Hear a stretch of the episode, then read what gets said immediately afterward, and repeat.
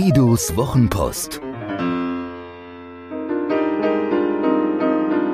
Seine besten Gedanken zu Kommunikation, Inspiration und einem spektakulären Leben. Erfolg ist nicht das Problem. Jenes Jahr sollte unser Erfolgsjahr werden. Heute sage ich, das war leichter als gedacht, doch jetzt gibt es eine neue Herausforderung, die alles bisherige in den Schatten stellt. Der Reihe nach. Beim Fechten, beim Schwimmen, beim Klettern habe ich gelernt, wer gut sein will in dem, was er tut, braucht einen Trainer. Und ich meine, richtig gut sein. Klar kann man es auch alleine versuchen, aber es dauert länger, es kostet mehr Aufwand und das Ergebnis ist am Ende reine Glückssache. Also war klar, wenn jenes Jahr ein Erfolgsjahr werden sollte, musste ein Coach her. Besser noch ein Team aus Spezialisten, die uns begleiten.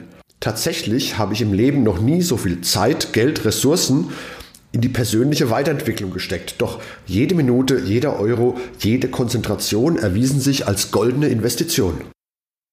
Aus einer Empfehlung meines Freundes und Top-Speakers Frederik Malsi entstand das erste Coaching, ein Finanzmann mit ganzheitlichem Ansatz, den ich später ein Denkmal in Guidos Wochenpost setzen sollte, Felix Peng.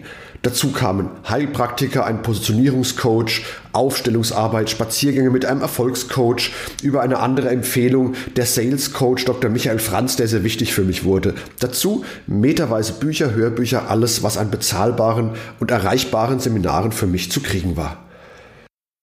Zur Jahresmitte hatte ich den Umsatz des Vorjahres übertroffen, war in einer klaren Positionierung, hohe visionäre Kraft und all das mit dem sicheren Gefühl, gerade erst losgegangen zu sein.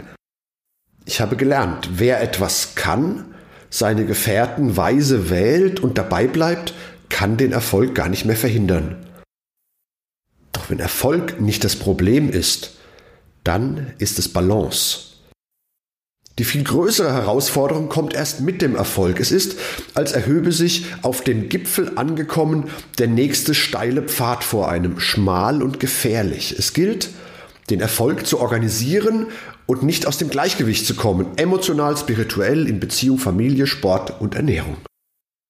Es gab da eine Woche im Juli, da fühlte sich mein Kopf an, als stecke er in einer Mikrowelle. Das Hirn lief auf Hochtouren, produzierte Ergebnisse in nie gekannter Qualität und Geschwindigkeit. Intensives Coaching, Wochenendseminar, Buchimpulse.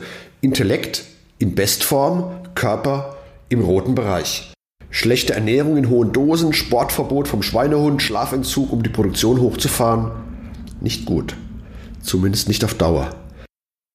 Es dauerte etwa 14 Tage, bis die Pegel wieder im normalen Bereich angekommen waren und ich hatte verstanden, wie vermeintlich Erfolgreiche im besten Alter auf Schreibtisch oder Werkbank schlicht zusammensacken. Erkenntnis damals? Zur Anspannung gehört Entspannung. Zum Schreibtisch das Baumhaus, Pausen ohne Smartphone, ungeteilte Zeit mit der Familie, dem Partner, regelmäßige Bewegung, Gespräche mit Freunden, Autofahren ohne Dudelfunk. Liebe Autofahrer, wenn es zu schnell wird, musst du auf die Bremse treten, sonst fliegst du aus der nächsten Kurve. Denn das Rennen gewinnt nicht, wer auf der Geraden die höchste Geschwindigkeit erreicht, sondern wer auf der Straße bleibt, seine Reifen schont und schließlich lächelnd die Ziellinie überquert.